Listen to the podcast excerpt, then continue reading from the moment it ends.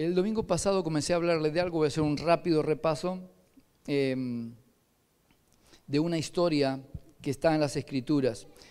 Gracias, muchas gracias. Gracias por el servicio. No te vayas muy lejos.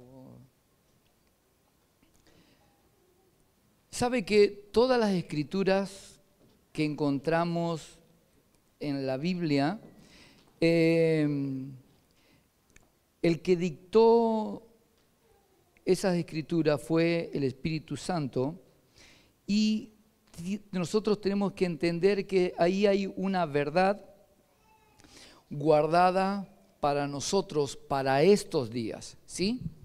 Son historias que ocurrieron hace miles de años algunas. Algunas ocurrieron inclusive todo el Antiguo Testamento, ocurrieron muchos años antes de que Jesús naciera. Y mm, uno ve toda esa escritura y dice, mamá, ¿y eso cómo, o sea, ¿de qué me sirve? ¿Para qué tengo, para qué el Espíritu Santo quiso que ese, quedara ese registro y llegara a nuestras manos en estos días?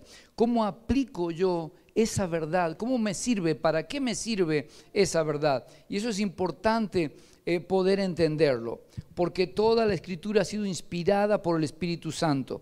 Es verdad que la Biblia la escribieron hombres, así que cuando alguien por ahí le diga, no, pero si eso, eso lo escribieron los hombres, no pelee o no discuta eso porque es una verdad, la escribieron los hombres. La Biblia, la escritura, ¿tuvieron cuántos, cuántos escritores hubieron involucrados? Más de 40 escritores involucrados. Pero, diga conmigo, pero no, hágale el pero, a ver. Ay, le salió bien a uno por allá. Pero el autor, el que dictaba, era el Espíritu Santo. Y entonces quedaron registradas y ha llegado a nuestras manos ahora lo que el Espíritu Santo quería que nosotros supiéramos. Y esta historia que comenzamos a ver el domingo pasado es muy interesante porque venía ocurriendo y el Espíritu Santo traía una línea de la historia. No sé cuántos, cuántos estuvieron leyendo de vuelta esta parte, los que estuvieron el domingo pasado. ¿Cuántos estuvieron leyendo de nuevo? Si usted lee los capítulos anteriores, viene trayendo un relato, ¿sí? El capítulo anterior, de hecho, habla de cuando José es vendido por sus hermanos.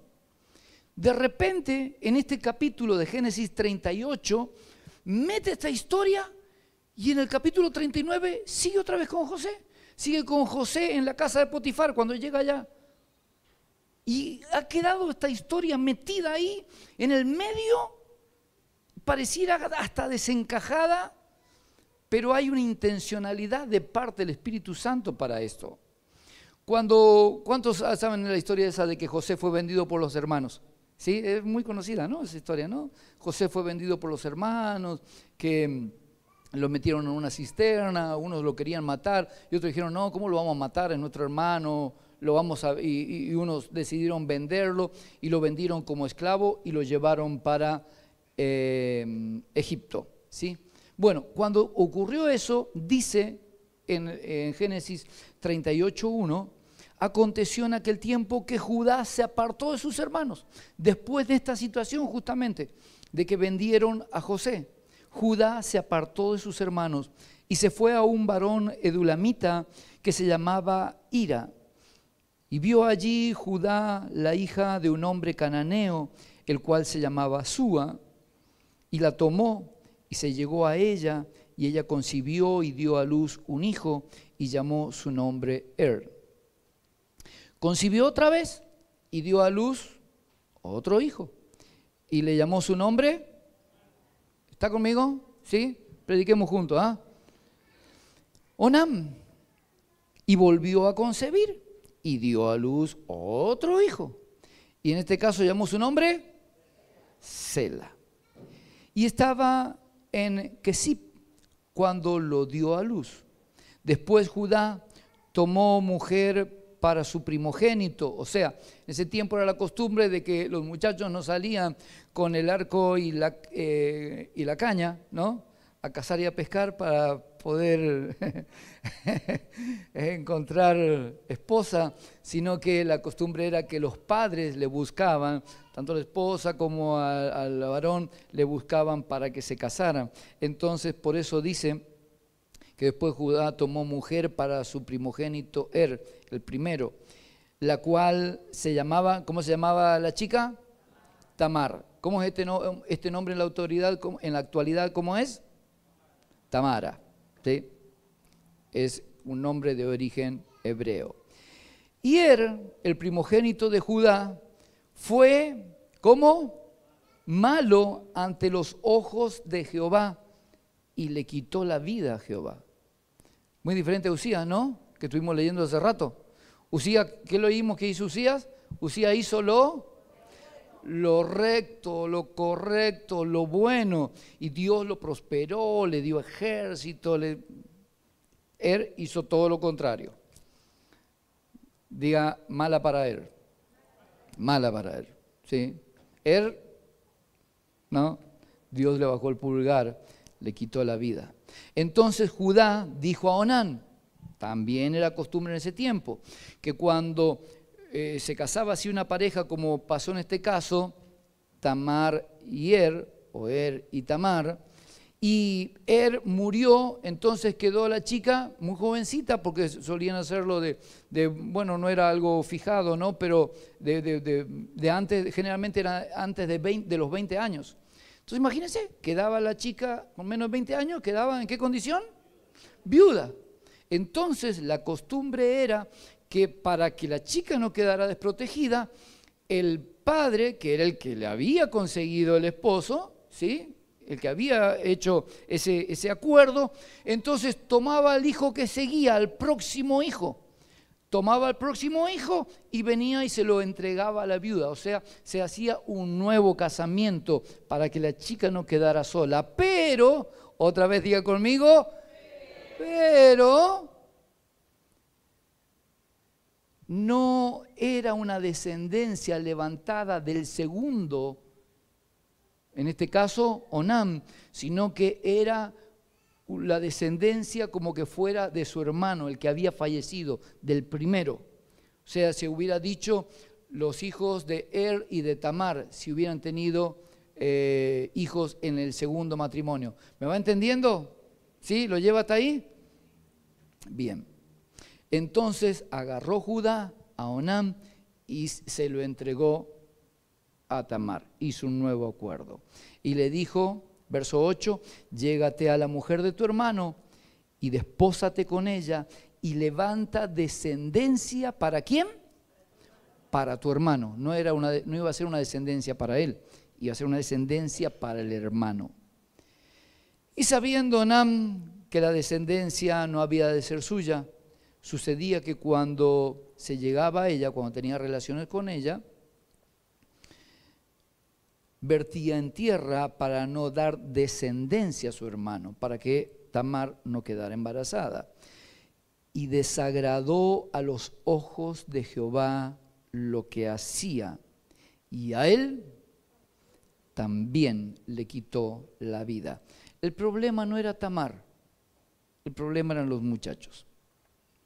Y Judá dijo a Tamar, su nuera, quédate viuda en la casa de tu padre, hasta que crezca Sela. O sea, ya el próximo hijo que tenía ya era muy pequeño, era muy chico como para que se pudiera desposar o entrar en matrimonio con Tamar. Entonces, la costumbre era, diga conmigo, la costumbre era que la enviaban a la chica viuda a la casa de sus papás para esperar el momento que el otro hijo tuviera una edad suficiente como para poder contraer matrimonio. Y entonces también iba a pasar lo mismo. Iban a tener relación, iban a tener hijos y la descendencia de quién iba a ser? Del primero, no del tercero. Entonces le dijo, quédate viuda en la casa de tu papá hasta que crezca Sela, mi hijo, porque él pensó, no sea que también muera este otro. Él Judá pensaba que el problema quién era. era Tamar. Dijo, esta es la viuda negra, me lo mata todo. no le voy a entregar el tercero porque también me lo van a matar. O sea, Judá no tenía la visión correcta. y se fue Tamar y estuvo en la casa de su padre. Eh, no vamos a hablar de eso ahora. Verso 12. Pasaron muchos días y murió la hija de Sua, mujer de Judá. Después Judá, o sea, ahora ¿quién fue el que quedó viudo? Ahora quedó viudo Judá. Después que se consoló, o sea, después del tiempo de luto, de duelo y todo eso, y subía a los trasquiladores, tenía empleado, y los llevaba a las ovejas a Timat, él y su amigo Ira, el adulamita. Y fue dado aviso a Tamar diciendo, he aquí tu suegro sube a Timnat a trasquilar sus ovejas. Entonces se quitó ella los vestidos de su viudez. Ella estaba haciendo qué? Lo correcto. Ella, ella estaba esperando para continuar con la tradición y para hacer las cosas de manera correcta, como leímos que lo había hecho Usías, hacer las cosas de manera correcta. Pero ella vio que se enteró que Sela ya tenía edad, el tercer hijo ya tenía edad para desposarse con ella y Judá se estaba haciendo el chancho rengo. Entonces se quitó los vestidos de su viudez y se cubrió con un velo y se revocó y se arrebozó. Vio que no hemos cambiado tanto, ¿no? No hemos cambiado tanto, ¿no? Se sigue haciendo eso, ¿no? ¿Sí o no? bueno, y se arregló y se puso a la entrada de Enaim, junto al camino de Timnab porque veía que había crecido Sela y ella no era dada a él por mujer. Y la vio Judá y la tuvo por ramera. Pensó que era una ramera que se había colocado allí, que estaba allí en el camino, porque ella había cubierto su rostro. Y se apartó del camino hacia ella y le dijo, déjame ahora llegarme a ti, o sea, tener relaciones contigo, porque él no sabía que era la nuera. Y ella dijo, ah, em, ok, pero ¿qué me vas a dar? O sea, ¿cuál va a ser la paga? Y él dijo, em, bueno, en realidad, ¿mercado pago? Y dijo, ah, ah, yacaré, ah, ah. Eh, ¿débito? No, tampoco. ¿Tarjeta un solo pago? ¿Crédito? Tampoco. Y entonces le dijo, bueno, eh, yo voy con mis trabajadores, vamos a, esquilar los, eh, los cabritos, te voy a mandar un cabrito. Y ella le dijo, ah, sí que me va a mandar un cabrito. ¿Y cómo sé yo que me vas a mandar el cabrito? Mira, hagamos esto. Hasta que llegue el cabrito, hasta que me llegue el cabrito. Le dijo, dame alguna de tus prendas. Y ella le dijo, dame tu sello. En ese tiempo em, eh, había una costumbre también, en su anillo llevaban, era como eh, firmaban con el anillo, tenían unos símbolos que eran propios de cada persona y cuando hacían algún documento, cuando hacían algo, eh, colocaban su anillo, ¿sí? Era, era como una firma. Entonces le dijo, dame tu anillo, dame tu sello, tu cordón con el que se ataba eh, y el báculo que tienes en tu mano. Y él estaba tan embalado Judá que dijo, sí, no hay problema, ahí va. Y él luego se levantó y se fue. Y ella se quitó el velo de sobre sí y se vistió otra vez la ropa de su viudez. Y Judá envió el cabrito, después le mandó el cabrito, hombre de palabra al menos, envió el cabrito de las cabras por medio de su amigo Dulamita, o sea, al amigo Irán, le dijo, anda, mira, hay una chica allí eh, eh, eh, y he quedado retira por favor mi sello, el cordón y el báculo, ¿sí? Porque, y entregale el cabrito. Verso 21, y preguntó a los hombres de aquel lugar, su amigo no la encontraba, y preguntó diciendo, ¿dónde está la ramera de, de Enaín junto al camino? Y ellos dijeron, acá no ha estado ninguna ramera, acá no, no, no tiene, no, no, no hay ninguna. Entonces, verso 22, volvió a Judá y le dijo, no he hallado a nadie. Incluso los hombres del lugar le dijeron, aquí no ha estado ninguna ramera verso 23, y Judá dijo, ah, más sí, que se lo deje para ella, para que no, no vaya a ser todavía que, que vamos a ir a reclamar, voy a tener que decir que, no, papelón, no. Entonces, dejémoselo, no hay problema, ya está. Yo cumplí con mi palabra, le mandé el cabrito y vos no le encontraste, así que acá no estoy en deuda.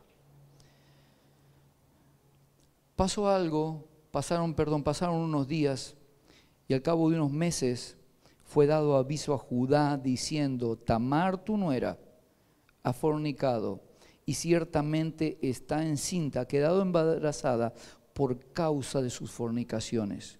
Y Judá dijo, sáquenla y quémenla, porque era una de las maneras que se castigaba en aquel tiempo cuando alguien hacía alguna situación de esa o la quemaban o eh, le tiraban piedra y quedaba la persona cubierta en piedra. Y de esa manera moría. Entonces, este fue más misericordioso y dijo, quémenla. Pero ella, verso 25, cuando la sacaban, envió a decir a su suegro, del varón de quién son estas cosas, estoy embarazada. Y allí ella le presentó, ¿qué cosa? El sello, el cordón y el báculo. Entonces Judá los reconoció y dijo, más justa es ella que yo, por cuanto no le he dado a Sela mi hijo y nunca más la conoció, o sea, nunca más tuvo relaciones con ella. Hasta ahí llegamos el domingo pasado. Estuvimos diciendo que Sela se encontró en una situación donde estaba estancada, se había quedado varada, no, eh, eh, su situación no, no iba ni para atrás ni para adelante, eh, estaba como arrimada en un lugar eh, en la casa de su padre, cuando ella tenía un derecho al que podía acudir, pero obviamente no podía ir a pedir justicia ni nada de eso por la situación y la costumbre también de aquel tiempo. Entonces ella buscó una estrategia, diga conmigo, estrategia ella buscó una estrategia porque ella pensó y dijo, no me voy a quedar en este estancamiento. Tamar, el nombre de Tamar o Tamara significa protectora o la que protege, la que protege a los suyos. Y también el significado de su nombre es palmera de dátiles que también está relacionada con protección, con lugar de descanso, con lugar de protección para los suyos. Ella se encontró en una situación y dijo, yo no me voy a quedar en esta situación, yo esto lo tengo que resolver. Diga conmigo, lo tengo que resolver. Y ese es el problema de mucha gente hoy, que se encuentran parados en una situación y no buscan la manera. Creen que el tiempo, o se ha generado una frase que dice que el tiempo, ¿qué es lo que va a hacer el tiempo? El tiempo lo cura todo, el tiempo lo soluciona todo. Eso es una mentira. El tiempo no soluciona nada. Somos nosotros, los hombres, las mujeres, los que nos tenemos que poner en acción y, armar estrategia. Y cuando sentimos que estamos estancados, cuando sentimos que no podemos avanzar, ya sea en el área económica, ya sea en el área de matrimonio, si el matrimonio está estancado, hay algo que hacer. Si están pasando los años, hay algo que se puede hacer. El tema es pensar y ponernos a buscar, decir, algo tengo que hacer, no me puedo quedar estancado, tengo que salir de esta situación. Muchas veces nos conformamos. ¿Qué es conformarse? La palabra lo dice, conformarse. Es tomar la forma de. Tengo un emprendimiento y no, las ventas han bajado, los ingresos han bajado. Y bueno, pero a todos, ¿eh? A todo, porque estaba charlando con otros colegas, estaba hablando con otros y, y es general, ¿eh? No, para todo. Y vamos tomando la forma, nos vamos conformando. En vez de buscar alguna estrategia o generar algo diferente o cambiar algo, hablando de proyecto, o sigo con ese proyecto y le doy, le, doy un tono diferente. Otra vez es el momento de incursionar paralelamente, comenzar a hacer otra cosa que tenga que ver con las necesidades del momento. Recuerdo que cuando empezó el tema de la pandemia le dijimos a alguien, comenzá a hacer barbijos. Cuando recién empezaba todavía, apenas empezaba a hablar, dijimos, comenzá a hacer barbijos. En este tiempo de pandemia, que tanta gente, eh, su economía fue quebrada, los que hacían barbijo y los que vendían lavandina y los que vendían alcohol, ¿qué cree que pasó? Entonces, a veces tenemos que mirar a nuestro alrededor. Pero si yo me quedo estancado y yo me quedo, bueno, que estamos todos iguales, ¿eh? No, porque es general, ¿no? Y me conformo con la situación que tengo y me excuso diciendo, no, pero es que es así. Y no, en vez de ponerme a pensar y decir, a ver, algo tengo que hacer, tocar de al lado y decirle, me parece que te están hablando. Sí, me parece que te están hablando. Algo tengo que hacer. Algo tengo que hacer. No me puedo quedar en esta... Y eso fue lo que hizo Tamar. Tamar, una chica que vos decís, bueno, una chica de su casa, jovencita, pero la tipa se puso a pensar. Dijo, yo no me voy a quedar acá en la casa de mi padre para siempre. Yo no voy a estar siempre de arrimada. Yo no voy a estar, no, no, no, no, no. Yo había otro hijo más. Este tipo se está haciendo el vivo. Este tipo se está, eh, eh, eh, anda en sus cosas. Ya se consoló, ya pasó su tiempo de luto por lo que perdió la esposa. Pero ahora el tipo, el tipo se ha olvidado de mí. El tipo se ha olvidado de mí. Yo estoy en una situación y se han olvidado de mí. A veces consideramos que las personas se han olvidado de nosotros y nosotros nos quedamos ahí esperando a ver si, ay, algún día se acuerda, eh, se mueve a misericordia. Es el momento de actuar. Es el momento donde tenemos que actuar y tenemos la ayuda de parte de Dios. Los que somos hijos e hijas de Dios, solamente tenemos que tomar la decisión y actuar y sabemos que Dios nos va a respaldar. ¿Usted cree que Dios respaldó o no respaldó a Tamar? A ver, lo que usted crea, ¿eh? No, no, no, no se deje influenciar por el de al lado, nada. Lo que usted considere en base a lo que escuchó de la historia. ¿Dios la apoyó o no la apoyó a Tamar? Levanten la mano los que dicen que sí. Bien. Levanten la mano los que dicen que no. Y los otros que no habían levantado la mano hace rato, ¿qué dicen? Ni, ni sí ni no. ¿Ve? Ese es uno de nuestros problemas. No tomamos postura. No nos definimos, a ver, no, no, yo pienso esto. Ah, no, pero ¿qué van a decir? No, yo pienso esto. No, yo tomo postura, tomo una posición y me muevo en base a eso. No, no, mejor ni, no, mejor ni. No, que sí, que sí. Tamar dijo, yo voy a hacer algo. Y vemos, ya le voy a mostrar después más adelante las escrituras, que Dios la apoyó. ¿Cuántos encuentros tuvo con Judá? Un encuentro justo en el momento que Judá iba, justo en el momento que él iba a ver los que llevaba a los tranquiladores, que iba a hacer el trabajo, tuvo solamente una vez una relación y quedó embarazada en esa relación. Lo voy a mostrar ahora para que vea que Dios la apoyó. Porque la decisión de Tamar de no quedarse estancada no solamente fue por ella, sino que también fue por sus generaciones. En esa parte del mundo son muy enseñados a pensar en sus generaciones. Están muy enfocados. Por eso Onam, ¿cuál era la actitud de él? No quiero dejarle generación a mi hermano, yo quiero levantar mi propia generación. No, yo no le voy a dejar generación, yo no voy a dejar descendencia a mi hermano. Yo quiero la mía. Yo quiero la mía, yo no, no, no, no, no, no, no, yo no acepto esto, yo me revelo a esto, yo no quiero saber nada con esto, porque yo, por la importancia que le daban a las próximas generaciones. Nosotros los occidentales, las próximas generaciones, macho, a mí, yo tuve que trabajar y yo trabajé de muy chiquitito y yo salí adelante y, entonces los que vienen que también se las pelen, que también se la busquen, que vean cómo le van a hacer. Yo con que tenga mi casita, con que tenga mi autito y con que tenga mi trabajito, listo, ya está, ya estamos hechos y a lo único que aspiramos. Tenemos una vista tan corta, tenemos, en vez de pensar generacionalmente, porque el Dios que tenemos, que decimos que tenemos el ADN de Dios, Dios es un Dios generacional, es el Dios de Abraham, es el Dios de Isaac y es el Dios de Jacob. Dios no está pensando solamente en ti, Dios no solo te quiere bendecir a ti, quiere bendecir tus próximas generaciones. Toque el de al lado y dígale, ¿la vais agarrando? ¿La vais agarrando o no la vais agarrando? Nuestras próximas generaciones. Tenemos que pensar en nuestras próximas generaciones, digo.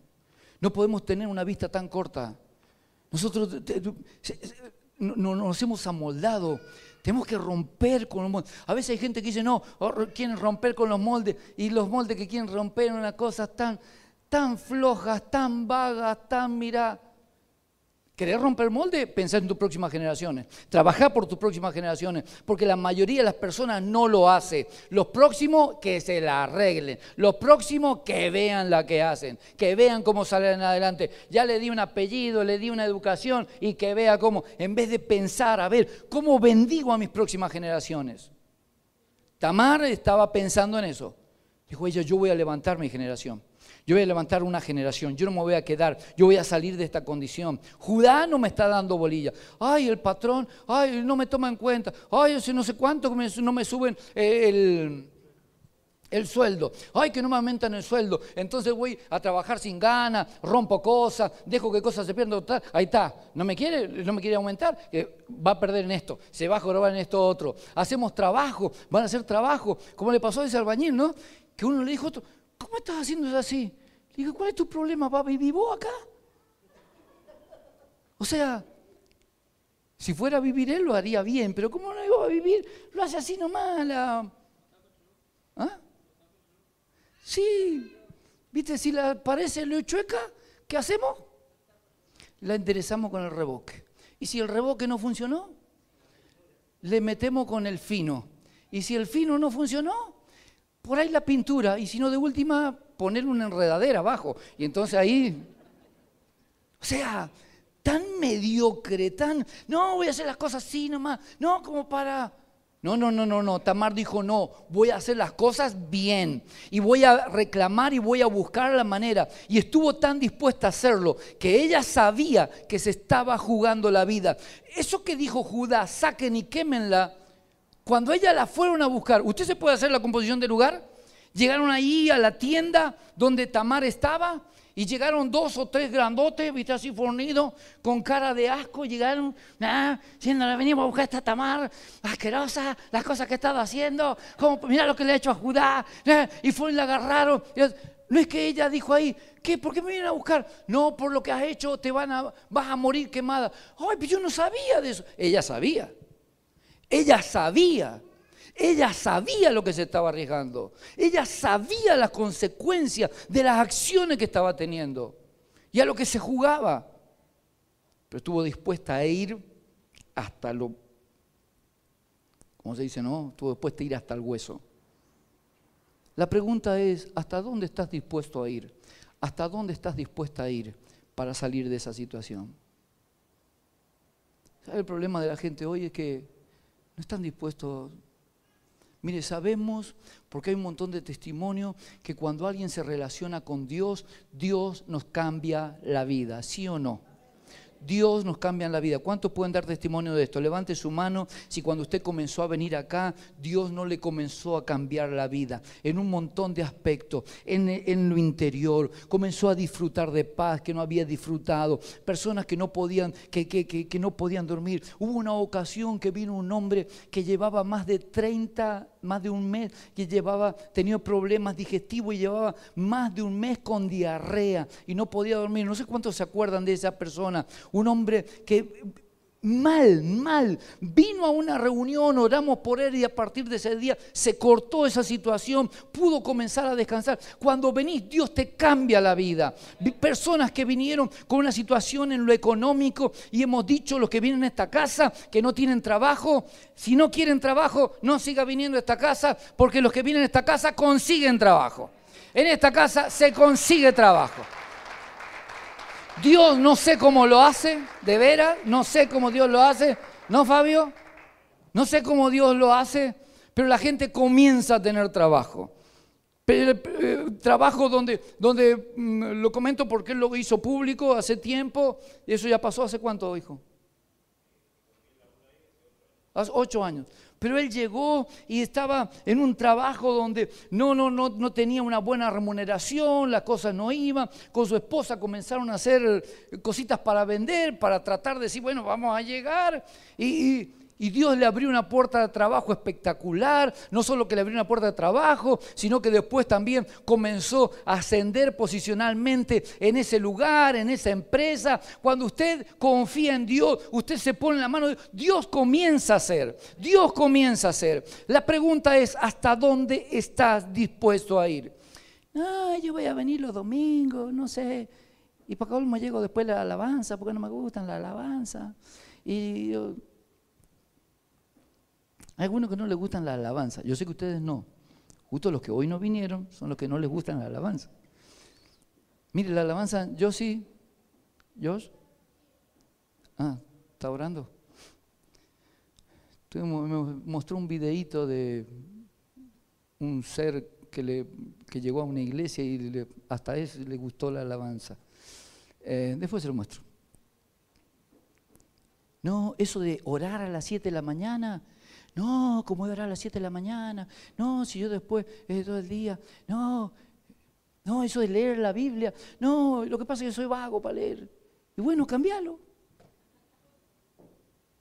No, yo soy vaga para leer. Y modificalo. ¿Querés salir o no querés salir? ¿Querés salir, tocarlo al de al lado y decirle, ¿vos querés salir o no querés salir? ¿Querés salir o no querés salir? A ver, Tamar, no estamos hablando de una mujer ya anciana, 90 años, y que la tipa dijo, para lo que me queda me juego, si total, ¿cuántos años más me van a quedar? No, estamos hablando de una chica de aproximadamente 20 años que se jugó al extremo y dijo, si me enganchan con esta y no alcanzo a demostrar lo que yo quiero, hasta acá llegaron mis días. Hasta acá voy a seguir a Onan y a él. Voy con ellos. Pero la tipa estuvo dispuesta. Estuvo dispuesta. Dijo, yo voy a ir hasta las últimas consecuencias. Yo sé que Dios me va a respaldar. Yo sé que mi causa es justa. Dios me va a eh, respaldar. No es el tiempo, no es el tiempo para la gente dubitativa o la gente pusilánime. Es, tiempo para gente que realmente quiere salir de una condición, quiere salir de un estancamiento, en el área que sea, en lo matrimonial. No, no, ahí estamos con la gorda. Y no sé, nos llevamos medio medio. ¿Y ella qué dice? Ahí estamos con quién?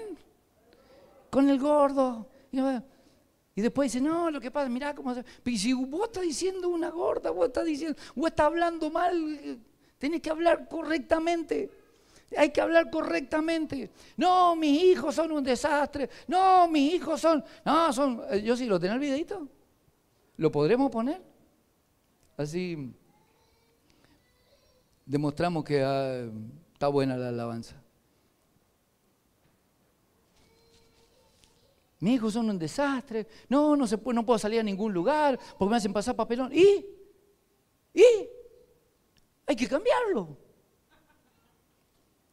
Y si no se cambia la situación, hay que cambiarlo chico. Cámbielo por otro. Pero haga algo. Pero haga alguna cosa. No, lo que pasa es que me dicen, eh, si le digo cosas, me dicen que soy antiguo, me dicen que soy, ¿cómo es que dicen también? ¿Ah? Eh, que me dicen que soy anticuado, porque te ha visto cómo son los jóvenes ahora, y me dicen anticuado. ¿Qué me importa que me digan anticuado? ¿Qué me importa? Voy a, voy, a, voy a hacer lo que tengo que hacer. Voy a hacer lo que tengo que hacer. Voy a eh, eh, poner los puntos donde entiendo que son. Cuando estés me avisas. Hay que hacer lo correcto. Tenemos que estar dispuestos. Y Dios apoyó la iniciativa de Tamar. Vamos a ver este videito y, ahí pasamos. ¿Ya está? No, bueno, si no, lo dejamos yo sí. Tenemos la ayuda de parte de Dios. Si no salimos de la condición, escúcheme, si usted no sale y yo no salgo de la condición que me está desagradando, simplemente es porque yo o vos no querés salir. No tenemos excusa. No, lo que pasa es que el gobierno me tiene que dar, eh, por favor, no voy a hablar de eso porque Siempre esperando, siempre esperando que otros hagan, siempre esperando que otros me den, siempre esperando que otros me acerquen algo, siempre esperando. Mire, ¿sabe por qué los judíos eh, eh, son tan emprendedores y, y, tienen emprendimiento y donde van? Porque ellos salieron de una situación donde eran despreciados de todo el resto del mundo y donde iban, a la nación donde iban, no le querían dar trabajo. Y entonces, como ellos, como no le querían dar trabajo, ¿qué hicieron ellos? Generaron sus propios trabajos. Generaron sus propios trabajos. Y es por eso que ellos tienen donde van y abren sus negocios. Y abren porque fue algo que de esa manera ellos salieron del molde ese que tenían. Llegaban a un lugar, ay, me da un trabajito, no, ¿de dónde sos judío? No, fuera de acá, no, me, da un trabajo, la, trabaja barata, no, fuera de acá, sos judío, fuera de acá. Y entonces ellos nos dijeron, hoy no vamos a morir de hambre, ¿qué vamos a hacer? ¿Cómo voy a hacer para alimentar a mis hijos? Y ellos dijeron, no, vamos a generar entonces. No nos quieren dar trabajo, los armamos nosotros los, generamos nosotros. ¿Cómo puede ser que ellos lo puedan generar? Con todo en contra, ¿eh? todo en contra tenían. Ellos comenzaron a generar sus propios trabajos. Y de esa manera se han levantado y han hecho. Y ahora no solamente que ellos tienen trabajo, sino que ¿qué? Eh, han trabajo un montón de gente. Mire, le muestro esto de que para que usted vea cómo hay seres que les gusta, no sé cómo no le gusta la alabanza. Mire, está ponerlo yo así. Estamos de fiesta con Jesús, al cielo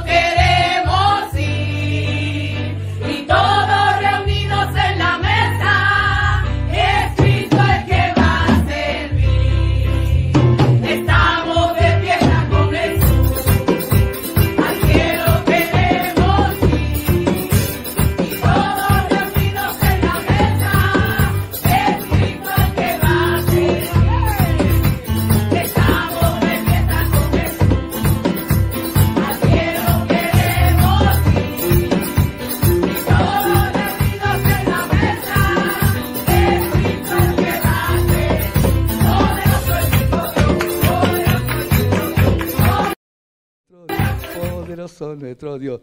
¿Quién salva? ¿Quién sana? Poderoso es nuestro Dios. La quisieron hacer ir y empezaron a hacer ruido para que se fuera. Y el búho empezó. Yo no sé cómo hay gente que no le gusta la alabanza, no es tan bueno. Bien, volvamos a Tamar, ¿le parece? Dios apoyó la decisión de Tamar. Mateo capítulo 1, verso 1 al 3 no solamente por el hecho de que quedó encinta teniendo una sola relación, sino que mire lo que Tamar provocó. Mateo capítulo 1, verso 1. ¿Lo tenés? Si no, lo busco yo acá el mío. Usted si tiene su Biblia, búsquelo. Génesis capítulo 1,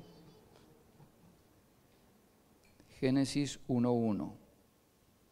Mire lo que esta chica hizo por tomar una decisión extrema y tomar una actitud donde ella dijo, yo no me voy a quedar estancada, mi generación va a resurgir.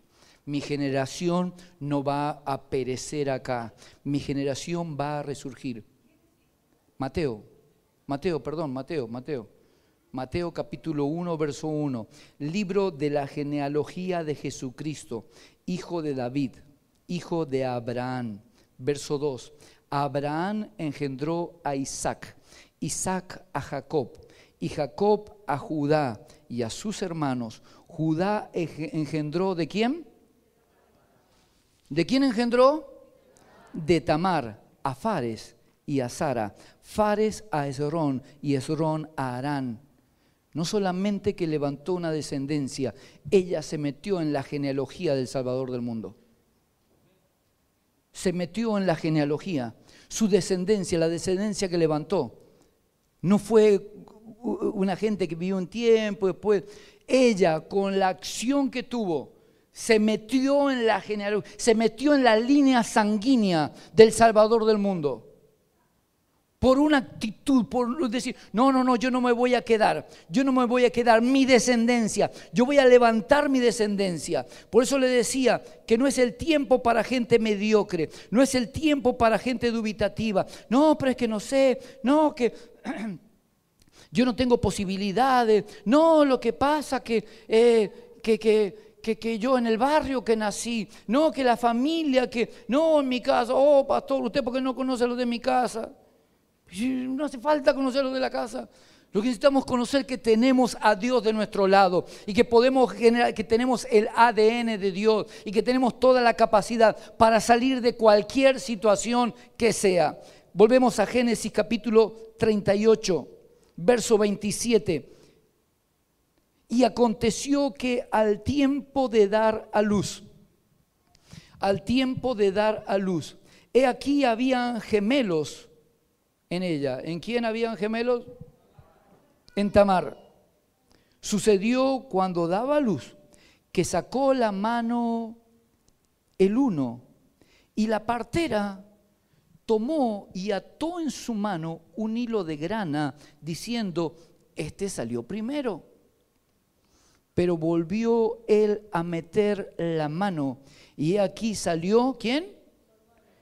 El otro. Salió el hermano. Eran dos gemelos. El teclado, por favor. Salió el otro y ella dijo, wow, qué brecha te has abierto. Y llamó su nombre Fares. Después salió su hermano, el que tenía en su mano el lino de grana, y llamó su nombre Sara. ¿Entiende lo que pasó? Tamar quedó embarazada de gemelos. Y en el momento de dar a luz, comenzó a salir uno que sacó la mano y la, la partera rápidamente le ató un hilito porque era muy importante en ese tiempo el tema de quién era el primogénito, quién era el primero en salir. Y, pero después que sacó la mano y parecía que iba a salir, otra vez metió la mano y el otro le dijo, déjame que yo voy primero.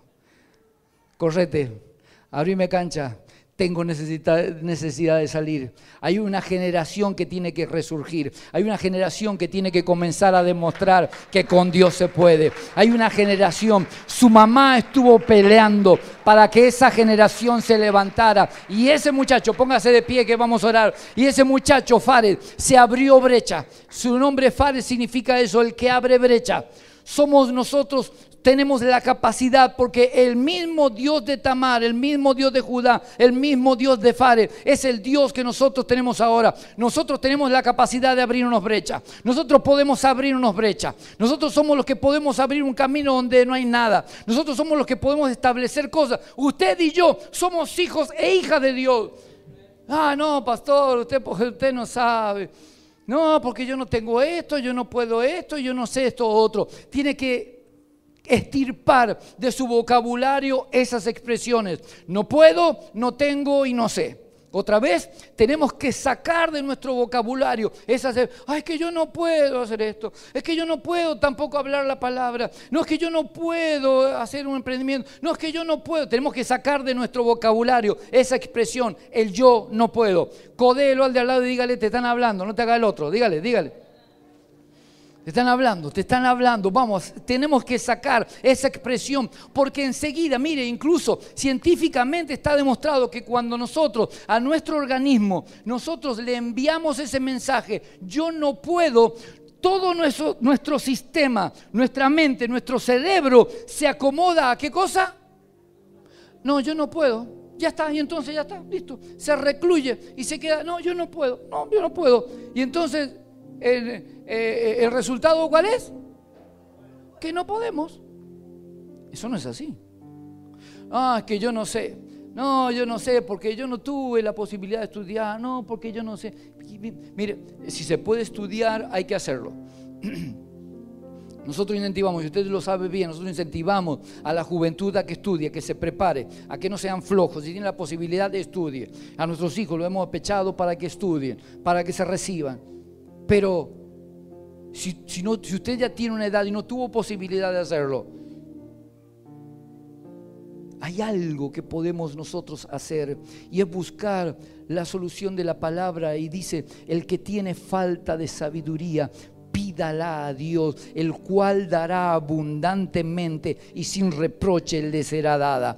Nosotros tenemos al autor de la sabiduría y de la inteligencia de nuestro lado. Es nuestro Padre Celestial. Él está con nosotros todos los días. Nosotros podemos pedirle a Él. Eso fue lo que hizo Salomón. Salomón no fue el hombre más sabio que pisó la, que pisó la tierra después, o sea, aparte de Jesús, no porque él tenía un coeficiente intelectual elevado, naturalmente hablando. Él tuvo un coeficiente intelectual eh, amplio y alto porque él le pidió a Dios cuando tuvo un encuentro con Dios y Dios le dijo, pídeme lo que quieras, pídeme lo que quieras y te lo voy a dar. Si no hubiera dicho nosotros, nosotros que lo hubiéramos dicho, Señor, dame un autito, dame un trabajito, dame una casita, con eso ya estoy hecho.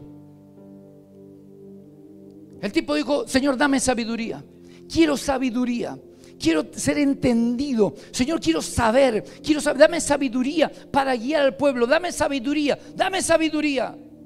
Y le agradó tanto a Dios. Y le dijo, ¿por cuánto no me pediste riqueza? Porque la mayoría hubiera dicho, Señor, uh, que tenga mucha plata. Uh, que la cuenta en el banco, que la caja de ahorro, que tenga varios, varios dígitos. Y que la fin no me enganche. Y que, y todo eso.